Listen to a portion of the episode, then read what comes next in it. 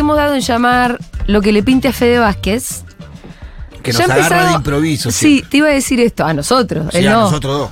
Eh, contiene que siempre un misterio. Sí, sí, sí, sí. Porque vos cuando le de preguntás columna. de antemano de qué se trata la columna Fede, una como conductora, a veces quiere saber, anticiparse a los contenidos, Te pone cara de Alberto. él pone cara Es que, o cara de bueno, Eh, bueno, Alberto. ya no veremos. Sé qué hacer. Ya- no, para sé mí ya es. veremos. Para buenas tardes antes que nada. Hola, ¿qué Buenas tal? tardes, ¿Cómo Fede. va? Buenas no, tardes. no, no. El, es que el misterio anida en mí también. O sea, no, no es algo que. Ah, no es un un juego solamente. misterioso. Eh, El, el misterio de esta columna está dentro de mí. O sea, yo tampoco sé qué hacer. Muy bien. Ahí es donde Pitu Pero- sí le da en el clavo cuando dice que hay algo de improviso en el misterio. Digamos, lo que explica el misterio es la improvisación. No, no, no. ¿Ah, no? Ahí está. No, no es exactamente eso. Porque eso sería exacta, eso sería improvisar. Sí. No preparar nada o no tener. El misterio es todavía más profundo. ¿Te Es- baja una, una es la? Es más bien como. No sé si está bien lo que vamos a hablar o no. Ah. No sé si es acorde. Ajá. Hay algo ahí como de desfiladero. Sí. Y, ¿Eh? no sé, ¿Y no sé a dónde vamos a llegar o vos sí sabés a dónde vamos a llegar? Tal, y en parte no. Yo creo que él sabe no. dónde vamos a llegar, o, o sabe dónde quiere llegar, no sabe si vamos a llegar. También, ¿No? exactamente. Bueno, es- se trata de eso. Pero por ahí. Mira, en llegó eso, Claudia Por a en buscar eso a es interesante. Eh, Hola, Clau. qué buena se lleva Rita, porque estaba insoportable Sí, tu es el- hija. Tu hija hoy estaba insoportable. Es el momento en el que Rita se. Ah, vos sos como yo, que cuando bardea es la hija de ella. Bueno, se nota todo, florece la personalidad de Julia.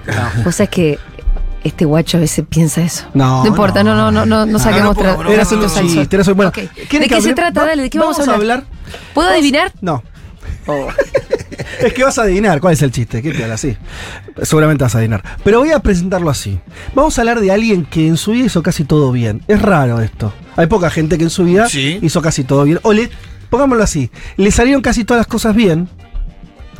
Muy bien. Muy bien. Eh, Ya sabe quién es, Julio. Yo sé porque este está medio obsesionado hace Claro, por eso te digo. eh, pero al mismo tiempo es alguien, bueno, pa- para, el pu- el- muchos van a conocerlo, para el- muchos no. Eh, y también me gusta mucho el género de la biografía, o sea, de cuando vos recorres una vida hay algo ahí que, que está, que es interesante, ¿no? Te metes en la cabeza de otra persona. Mm, lo que vamos a traer hoy es. eh, que tiene que ver con lo que estoy leyendo, es un- una biografía bastante voluminosa del historiador británico Eric Hobsbawm, que es ya hoy indiscutiblemente el historiador más importante, murió en el 2012, hace 10 años, de las últimas décadas. Es el historiador de- mundial, global, te diría más importante de Occidente al menos, de, de las últimas décadas. Pitu, vos eh, te hubiese venido bien en la cárcel porque eh, son libros gordos, Ajá, de historia, Sí, entretenidos, sí. muy políticos también, ¿no? Lo más, eh, arranquemos rápidamente por, por esto, que es eh, una de las cosas que hizo bien, que no es un- ningún detalle en un ser humano, es que vivió muchos años. o sea, Tuvo tiempo. y está muy bien vivir muchos Lo años. más importante. Tenés más yo tiempo. te- totalmente, Pitu, porque podríamos decir que la condensación de las cosas, en un sentido muy filosófico universal, es no hay nada más importante que el tiempo. Ujú. Tener tiempo es Arriesgado la base de también. cualquier cosa. Arriesgado, porque cuanto más tiempo vivís, más posibilidades de, De hacer malas chocarla. cosas tenés. También. Porque viste que los buenos buenos viven poco, 33 años Jesús, Sí, viste que los sí. buenos buenos viven Sí, poquitos años. también. Pero digamos que, por lo menos en términos del interés de, de quien. De, de- de quien estamos hablando, o de cualquiera de nosotros, vivir mucho tiempo, por lo menos a mí me parece, es Sí, un, sí, es sí, un sí. dato para arrancar está muy bien. Está muy Vivió bien. 95 años Ah, y los vivió, 95 años lo vio plenamente, porque hay mucha gente que Sí. bueno, los últimos años, por cuestiones físicas o biológicas, se complica. No, en el caso de él, estuvo activo. Para darte una idea, se murió en el 2012, Hobsbawm. Hace poquito.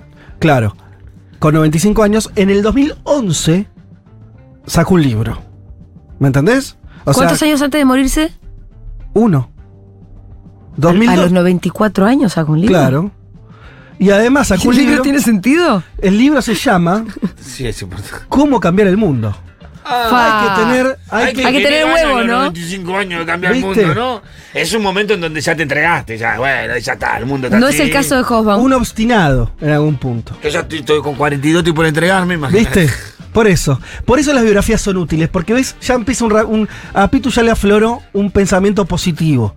En comparación decís, che, pará, si este tipo a los 94 años todavía estaba queriendo cambiar cosas, yo como voy a entregarme a los 40. Y bueno, Sí, ¿ves? Por sí. eso, por Ya eso a mí la- las biografías son lindas. Bien, eh, ese es el primer dato. después el otro es que eh, vivió prácticamente eh, durante todo el siglo XX, porque nació en 1917 y muere en el 2012. Entonces agarró un arco, Sí. ¿No? Que es bastante, es casi eh, su- uno de sus últimos libros, no ese último, pero un libro que salió, sacó en los, los 90, que es un libro de los más famosos de Hobsbawm, que es eh, la historia del siglo XX, o el siglo XX corto, lo Y llama aparte, él. lo define el siglo XX como que empieza en 1917 Claro, también, que ¿no? es el día, el, el año en que nació. Entonces él vive todo, es, ese, lo que él considera el siglo XX. Ahora vamos a ver por qué lo considera así y no en 1900. Eh, eh, bueno, demuestra es como que su, su vida va en paralelo a todo un ciclo político. Porque 1917 es el año de la Revolución Rusa. Claro. Es el año también donde empieza a, a fi- a finalizar el- la, la segunda guerra, la primera guerra La mundial. El libro en realidad es del 14, ¿sí? es el, el- el siglo XX corto, él nace en el 17, pero sobre todo va a estar influenciado por esa revolución, porque otro dato más político, que es que eh, él siendo un británico tuvo una vida eh, donde viajó mucho, nació de hecho en Egipto, en Alejandría, después de chico vivió en Viena, en Berlín, en Berlín de chiquito, a los de, de adolescente, ve el ascenso de Hitler en el 33, Claro. ¿sí? Era un adolescente en, en Berlín y ahí se vuelve de izquierda. O sea, el ascenso de Hitler Lo, lo hace de izquierda. lo hace de izquierda y no solo de izquierda, lo hace comunista, ¿no? Que era la ideología en esa época que mejor representaba Claro. la idea de justamente cambiar el mundo, luchar contra el fascismo, contra el nazismo. Eh, y fíjate este dato, siendo un británico, no estamos hablando de un tercermundista, un tipo que después, en sus mejores años, estuvo la vida resuelta, eh, vivía, ¿no? Eh, Era un ciudadano británico muy reconocido. Aún así, nunca se desafilió del Partido Comunista Británico. Partido Comunista que nunca logró nada, era un El- partido eh, muy pequeño. Claro. Y durante él vivió todas las desilusiones de ese comunismo. Pensá que vivió en de Pero los también lo vio existir en todo Bueno, un hemisferio. Por supuesto. Pero en su apogeo. Claro. El Lo- comunismo en su apogeo. Y sí. pero ¿por qué remarco eh, que mantuvo su afiliación? De hecho, lo gracioso es que nunca se desafilia. El partido desaparece cuando Sí. cae la Unión Soviética y ahí se desafilia, ¿sí? No hay, no hay, nunca hay un gesto de él de yo me voy de acá. Cuando todos sus colegas, conforme iba avanzando ese siglo XX y el comunismo dando sus muestras, y sobre todo digamos, la Unión Soviética, del autoritarismo, del el, el 56 está la invasión a Hungría, después viene la invasión de, de, mm, de la Unión Soviética a Checoslovaquia, eh, donde existía lo que llamó la Primera de Praga, donde un intento de socialismo con rostro humano, lo- la Unión Soviética eso lo obtura. Y todas esas si- situaciones a los intelectuales de izquierda de Occidente, franceses, italianos, británicos, yanquis, latinoamericanos, incluso los iban alejando, entonces se iban yendo bien. Él nunca se va. Lo cual es un dato porque él no es un dogmático. De hecho, sus textos, eh, sus libros, son de un marxismo muy abierto. ¿Sí? Claro, era, este, era, estaba afiliado, pero tampoco era un orgánico. Él no estaba de acuerdo. Claro, él podía discutir con el Pero mira qué interesante. Él no estaba. Esto para una reflexión así más Ah, política. Era tiempo de mucho Él no- debate en el comunismo también. Claro, Interno. pero, pero él, no estando de acuerdo casi en nada, no se va. ¿Qué es esa actitud? Porque para mí es como lo contrario de lo que pasa mucho ahora, ¿no? Que es. Creo que Hobsbawm en ese sentido, lo que él pensaba es que no importaban sus cuestionamientos en, términos individuales, sino que él no quería regalar su ¿no? A- a- al establishment, si querés, de, de su entorno, de Gran Bretaña, de los círculos conservadores. Imagínate Gran Bretaña estamos hablando de un imperio colonial, ¿no? Tienen eh, Monarquía. monarquía, claro, eh, una burguesía muy potente. Es como si él no hubiera, hubiera querido mantener esa afiliación, no tanto por una coincidencia con lo que efectivamente hacía ese partido o que hacía la Unión Soviética ya en la segunda mitad del siglo XX, sino por una, decir, una idea como, bueno, vieron que pasábamos el otro día, ustedes pusieron la canción del necio cuando tenemos la columna, Sí. que esta idea de, mira, Sí, puede estar todo mal, puede ser que esto haya sido fracasado. Yo no me voy de acá. Y me muero con las soy botas uno- puestas. Yo no, me soy, no, yo no soy un oportunista. Yo no me voy a ir donde, donde el calorcito está más Mm. prendido. Si nos toca una mala, nos toca una mala. Pero acá estoy. Es más, estoy diciendo que no estoy de acuerdo. Porque de hecho los escritos de él, y lo hace durante buena parte de su vida, son bastante contrarios a, a- a esa línea más estalinista, dura. Él es un tipo que además, otra cosa interesante es que viaja mucho por el mundo, políglota, hablaba muchos idiomas, los iba aprendiendo también incluso de grande, por ejemplo, el español, lo aprendió, lo fue aprendiendo de a poco, de joven, yendo primero a España y demás, y después a Latinoamérica.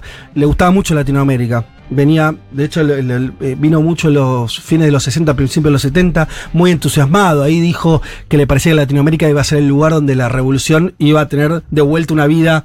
Después todo eso, con las dictaduras militares, se fue cayendo. Pero eh, veía todo eso, un tipo preocupado, un tipo que pensaba en términos internacionalistas en serio. No pensaba solamente eh, lo que pasaba en Europa, por más que era un, un europeo hecho y derecho, ¿no? Criado en Viena, Berlín, Londres. Así todo, tenía una mirada de mundo. Eso también es, es algo que me parece que está, está medio perdido. Y después, una cosa muy interesante, volviendo a esto de la afiliación de él al, al comunismo. Piensen que ser eh, comunista durante la Guerra Fría, en esos países, sobre todo. Era un peligro. Sí, de hecho. Era sospechoso de espía. bueno, bien. En la biografía de, de Hobsbawm, esta que, que les cuento, narra muy bien de qué manera, yo esto no, no lo sabía, eh, la- el servicio secreto británico, desde que él tiene unos veintipico de años, ya lo ficha. Sí. Y lo ficha durante casi toda su vida. ¿Siempre lo estuvieron espiando? Sí, hasta los años 70, con, con bastante, digamos, este, persistencia. No solamente le, lo espiaban, porque efectivamente también había afiliados al Partido Comunista que le reportaban, por ejemplo, la Unión Soviética. Existía eso, existían los espías, quiero decir. No solamente los formales, sino los informales. Entonces está una duda si Hoffman no era uno, que también pasaba info, lo que sea. Eh, pero sobre todo esto le, le impidió que su carrera, siendo un tipo que a los 17 años, cuando entra a la universidad, ya es calificado de un erudito, un tipo que había leído todo, un- con una cabeza totalmente especial, eh, que, que sus escritos rápidamente eran obviamente algo destacado, aún así su carrera no despegó hasta que tuvo, te digo, 50 años más o menos. Y todo eso, ¿sabes por qué? Por ser afiliado al Partido Comunista. Porque eso, por ejemplo, le impedía nombramientos. Él había estudiado en Cambridge eh, eh, y, que, y, y aún así no lo, no lo nombraron nunca profesor. Tuvo que contentarse con, eh, con laburos bastante más bajos de su nivel, de lo que él eh, incluso era reconocido por sus colegas, por esa afiliación. Y el tipo también hay otra, otra virtud que me parece en estos tiempos no está tanto. eh, eh, se lo bancó de forma bastante estoica. No hizo de eso un llanto. ¿Sabes? Casi como si dijera, es el precio que hay que pagar. Y hay algo que está bueno ahí, porque si vos de verdad sos alguien que quiere cambiar las cosas, si de verdad querés molestar, bueno, no podés pedirla eh, todo. No puedes, no puedes tener todo, ¿no? Che, yo Que quiero te dé la molestar. cátedra Yo- en Cambridge. Claro, yo quiero molestar, pero también dame los beneficios. Yo quiero Claro. molestar, pero, hey, ¿cómo me vas a perseguir? Hay algo, no porque lo viera con una situación de justicia, que no lo era, pero cuando digo el estoicismo es no hacer de eso, ¿no? El centro del asunto. Y casi como, como entenderlo como parte del costo de, Sí. de la batalla. Me recuerda cuando entrevistamos acá a Rafael Correa, que en un momento le preguntamos, bueno, ¿qué es lo que hay que hacer? Y el chabón dice, es que hay que dar la vida. Mm. Nosotros tenemos que dar la vida. Después se fue a Bélgica igual, ¿no? Pero... oh, ¿Y ahora qué hace con todo eso que acaba de decir? No, que Ah, me hizo pensar en, en que cuando hay convicción, Sí. La verdad que, claro, que sabes que hay precios que pagar y que, y que, y que tu, mm, tu gesta y tus objetivos Sí. no van a ser, no van a tener el camino allanado. Totalmente. Sobre todo cu- cuanto, cuanto más, no te digo grandilocuentes, pero cuanto más grandes sean esos sueños, también más difícil va a ser llegar. Sí. Eh, Bueno, el, el caso de Correa lo puedes pensar. Sí, también eh, lo- irse a vivir afuera no es la situación más grata, ¿no? no, verdad. El planteo fue, quiere decir, Fue un, chi- bien. fue un chistecito Un que metí ahí, pero digo, me pero- hizo pensar en eso que dijo Correa, que es un, eh, un líder popular latinoamericano Sí. contemporáneo, todavía está en vigencia, aunque esté en Bélgica, que entendía eso, nosotros tenemos que dar la vida. Para mí fue la parte más impactante de la entrevista. Ajá. Sí, y, y por ahí hay que meterse en esa frase para que no quede como una cuestión de sacrificio, que no es el caso, por lo menos de Hosbaum. Sí. No diría, sería muy. Sería demasiado decir que es un sacrificado. Yo por eso utilizo la palabra de. eh, una palabra medio rara, de ser estoico. Mm. ¿No? Que es como bancar con cierta. Me sale otra palabra muy antigua. ¿Cuál? Gallardía. Eh, como con cierta. con cierto temple. Mm. No sé, ¿no? Que, que tiene que ver con asumir. Esto que estás diciendo vos también, digo, pues correo cualquier otro. eh, que es asumir que hay un costo. Porque si es de verdad la pelea, tiene que haber un costo. En el caso de él, Pero no de la victimización. hay, hay algo ahí. Sí. Hay no algo de ahí. la victimización. Para mí esto, lo de, lo de asumir la pelea es, también se traduce en la palabra muy linda que es convicción. Cuando hay convicción, por, lo- por lo general hay más claridad en cuál es el camino. Claro, pasa que después esa comisión hay que sostenerla. Yo insisto con esto, porque las, hay, a veces es fácil. Viste, hay mucha gente por ahí dice, sí, yo, mis convicciones son. ¿Quién, Sí. quién, quién no cree tener grandes convicciones? Bueno, ay, sí. Nadie. Ahora, ¿quién puede mostrar con acciones concretas que esas convicciones existen? Ahí, ya, Poco, ahí ya cambia. Ya esto. se reduce el. Volvamos a estos historiadores marxistas británicos, que había, los había muchos, muy buenos, Sí. que, que- que eran contemporáneos a, a- a- a nuestro amigo Eric, y todos fueron defeccionando en, este, en este punto al menos que estamos hablando, que tiene que ver con esta afiliación partidaria. ¿Entendés? O sea, después, y por ahí eran tipos con convicciones, ahora, a la hora de pesar las conveniencias personales, o la, o la cosa incluso de, de las, del- de los planteos más liberales, a veces uno no se da cuenta y todo el tiempo actuamos a veces más en términos individuales, donde uno antepone lo que le conviene o no, por incluso disfrazado de ideología. Porque claramente, yo te insisto, eh, y por ahí es como quedarse en esto, pero para mí es muy rico conceptualmente. Quedarse en el partido, aún estando en desacuerdo, es ahí donde reafirma sus convicciones también. ¿Me entendés? Porque es- Claro es, que sí. como, es un lugar, es como, es como mantenerte también, que es otra cosa, como en un lugar incómodo.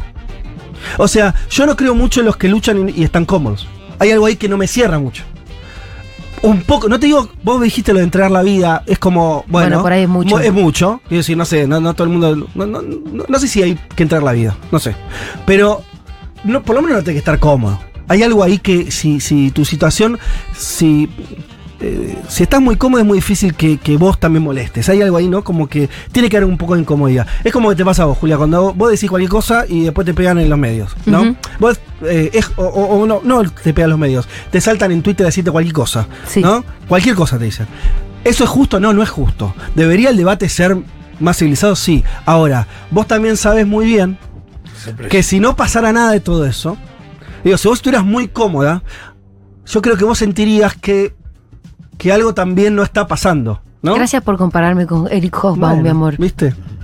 Pero me, ¿me entendés a lo que voy? Es que sí, sí, es que lo obvio. Es, una- es- es solamente una excusa. Quiere decir, es algo, me parece, como para pensar de qué manera pararse, sobre todo en un momento donde, donde también las redes sociales y, y todo hace que esto que vos decías, que es lo que, que yo como cambiaré un poco, de, de bueno, la cuestión de las convicciones dichas. Está bien, está fenómeno, decí lo que pensás. Ahora, en el momento tenés que sostener tus palabritas con acciones, porque si no, me está vendiendo un buzón. Y entonces yo reafirmo a este señor que vivió 95 años, que viajó por todo el mundo, que es el historiador más importante de, de un siglo, que es mucho eso, ¿no? Es, eh, eh, digo, tuvo grandes competidores, como también fue una época donde además la historia social, que es lo que él se dedicó, que es ver cómo vive la gente, no es ser una historia de los políticos o los grandes dirigentes, sino una historia de las sociedades, él muy preocupado por los sectores populares, la clase obrera, ¿no? Los grandes temas de él eran esos, eh, el, el- el poder, eh, las revoluciones, digo, cómo, cómo el mundo se transforma. A mí me parece que mantener una coherencia después en tu vida respecto a eso es muy interesante. Y lo otro es que además, y esto cierro con esto, que es que creo que ganó. Creo que al final ganó. ¿Por qué? Porque él cuando muere, en el 2012, con 95 años, él se convirtió en el establishment. Es el historiador. Pero, El sin, historiador. pero sin cambiar su línea. Y eso creo que es algo lo más parecido a ganar. Quiere decir, eh, hay muchas formas de ganar y sobre todo en términos individuales, ¿no? Puedes eh, decirte, te, te podría haber dicho el tipo tuvo mucha guita o publicó no sé cuántos libros, pero lo más interesante es que él, se el, el, el establishment no le quedó otra que aceptarlo. Porque era demasiado bueno. Y porque se rompió el orto y porque nunca eh, aflojó. Y la obra terminó imponiéndose. Se le impuso a los servicios secretos, se le impuso a, la- a, eh, a- a los sectores conservadores. Está bien, podemos eh, matizar eso diciendo que cuando él muere el comunismo hacía rato ya que no existía y todo eso es cierto. Pero me parece que hay un triunfo ahí, ¿no? El tipo logró, que es la aspiración de cualquiera. Bueno, lo decimos mucho en esta radio. Nosotros quisiéramos, y tiene que ser parte de nuestros objetivos, por más que no lo cumplamos nunca, de ser eh, Hegemonía. ¿No? De ser sentido común. No, nosotros no queremos ser lo marginal de toda la vida. Por eso estamos haciendo esto, ¿no? Para eso estás peleando. Eh, ¿Por qué estás peleando por el sentido común? ahora, el, el chiste de todo esto es ganar sin que te cambien a vos. Sin clauduca. Porque esa, esa, esa es la que le pasa casi siempre, ¿no? Cuando ves a alguien que finalmente llega, decís, ¿cómo llega esta persona? Ah, bueno, mira, ya se amoldó. Entregó en el camino pedazo de su, de su ser. Claro, se amoldó para entrar. ¿No? Y, y me parece que lo que logró Hosbaum en su, su métier es que sea aceptado lo que él decía de alguna manera, ¿no? Que sea aceptada esa obra y a mí me parece eh, interesante. No sé para qué todo no, esto. interesantísimo me parece a mí. Hermoso, Fede. Además, ¿sabes qué? Porque es lindo porque nos da pila. Sí, aparte en momentos da en pila donde... pensar en un chabón como Hobbaum. No, y aparte en Sí. momentos en donde muchas veces el sentido común construido de determinados medios te hace hasta dudar de tus propias convicciones. Totalmente. Che, eh, escucha, tengo, algunos mensajitos tengo para leerte. La Dale. gente está extasiada. ¿Te imaginas que hay un montón de gente que dice, ¡Oh, Hosbaum! Hay lectores de Hosbaum en nuestros No oyentes? solamente se puede gritar ¡Lali! se puede editar Hosbaum. se puede gritar ¡Hosbaum! Y arrancarse los pelos. Eh, amigues, digan el nombre de la biografía que me reinteresa y Bien. se la quisiera regalar a mi viejo también, dice María Emilia. Bien, aviso que es un libro grandote y caro. Eh, a mí como me gusta mucho y lo estudié de chico, eh, bueno, eh, ya te digo el nombre, lo, lo tendría que haber anotado, perdón. Ya, ya te lo... te lo Búscalo. Che, Fede, estudio historia y nunca leí nada de él. ¿Qué me recomendás? Bueno, mira, lo clásico, clásico, clásico, hay dos cosas que yo recomendaría. Uno es una trilogía que él tiene donde cuenta todo el siglo XIX y termina en 1914, que son las eras. La era de la revolución, la era del capital y la era del imperio. Esas serían como las tres obras más importantes que la eh, escribe. No son libros tampoco imposibles ni gigantes, es una escritura bastante llana. Y después hay un, hay un clásico de los últimos años, que es el siglo XX corto, eh, que es eso, la historia del siglo XX. Y, narra eso, desde 1914 hasta el 89, hasta la caída del muro de Berlín. La biografía es, bueno, se llama Eric Hobsbawm, eh, el subtítulo es eh, Una vida en la historia y lo escribe Richard J. Evans. Ese es su biógrafo, que es excelente, porque además lo otro que tuvo Hobsbawm, y uno, eh, siempre que estoy leyendo ese libro, eh, me da... mm, me dan ganas de, de- de- de- de imitar eso, pero uno ya, ya, ya está grande. No es- estás grande. Si No. la pegó a los, a los 50. no, ah, empezó, a lo- empezó a los 18. Es verdad, Sí, es pero, pará, verdad. pero no es el punto, sino que escribió mucho de su vida cotidiana. Eso es lindo, porque Ah, después a la hora de reconstruir la biografía, el Pero biógrafo como se encontró dice, con me material- levanto a la mañana, me hice un cafecito. Bueno, más o menos, no, no exactamente así, pero por ejemplo tiene muchas cartas con, con su mujer, muchísimas. Tiene un montón de. Un tipo que, que, que, anot- que, Bueno, era un momento donde se escribían cartas, ¿no? También, sí. eh, el, el siglo XX. Pero también hay mucho de, de, de- de asentar opiniones de cosas, ¿no? Es más como si yo dijera, no sé, Julia, como si. No, el Pitu, vos estás a, a tu casa y dices, sí, hoy la columna. Eh, Fede escribió una columna sobre Hoban y me pareció tal cosa. Ese tipo de. Y vos después agarrás eso durante 80 años, alguien que hizo Se eso. convierte en un libro íntimo. Claro. Un diario Hay- íntimo. Hay, hay mucho de. Es más fácil reconstruir como pensaba. Además de que tenía un montón de correspondencia, bueno, con la dirigencia del Partido Comunista que se veía cascoteando, escribió un montón de artículos además de libros, en fin. ¿Algún mensaje más querés? Sí, hay un montón. Eh, mucha gente que estudió a Hobsbawm en la facultad y que le cambió la cabeza. Bien. Eh, ese mensaje se repite bastante. Uy, tengo uno largo. Con una de Fede Vázquez sobre lo difícil que es sostener las convicciones y pagar costos. Quiero compartirles una historia familiar. Mi viejo, un técnico químico que laburaba en una empresa de Verazategui, tras el hundimiento del crucero General Belgrano el 2 de mayo de 1982, Guerra de Malvinas, ¿no? Se anotó con sus 30 años recién cumplidos como voluntario para ir a pelear en las Islas Malvinas. Mi Wow. mamá lo quería matar. Yo tenía 3 años y medio y mi hermana Natalia 18 meses. Pero mi viejo le dijo que lo hacía porque cuando nosotros creciéramos y le preguntásemos qué había hecho durante la Guerra de Malvinas, él no quería respondernos Nada. nada. Finalmente no fue convocado y unos meses después de terminado el conflicto llegó a casa con un diploma del ejército argentino en reconocimiento por ofrecer voluntariamente sus servicios. A esta actitud de mi viejo recurro cuando Para sostener una convicción hay que pagar un costo. Ahí y me va. encuentro sacando las tan humanas como miserables cuentas de que es lo que conviene. Desde ya no estoy siempre a la altura de las circunstancias, pero me ha ayudado muchísimas veces para elegir lo correcto. Qué Bueno, hermoso qué mensaje. Para eso sirven los, los, eh, los referentes. Sí. Esos son los referentes. Y en Para este eso caso sirve. tu papá. Que, que por ahí a veces uno se, la, la pifia en la lectura, ¿no? pero no importa.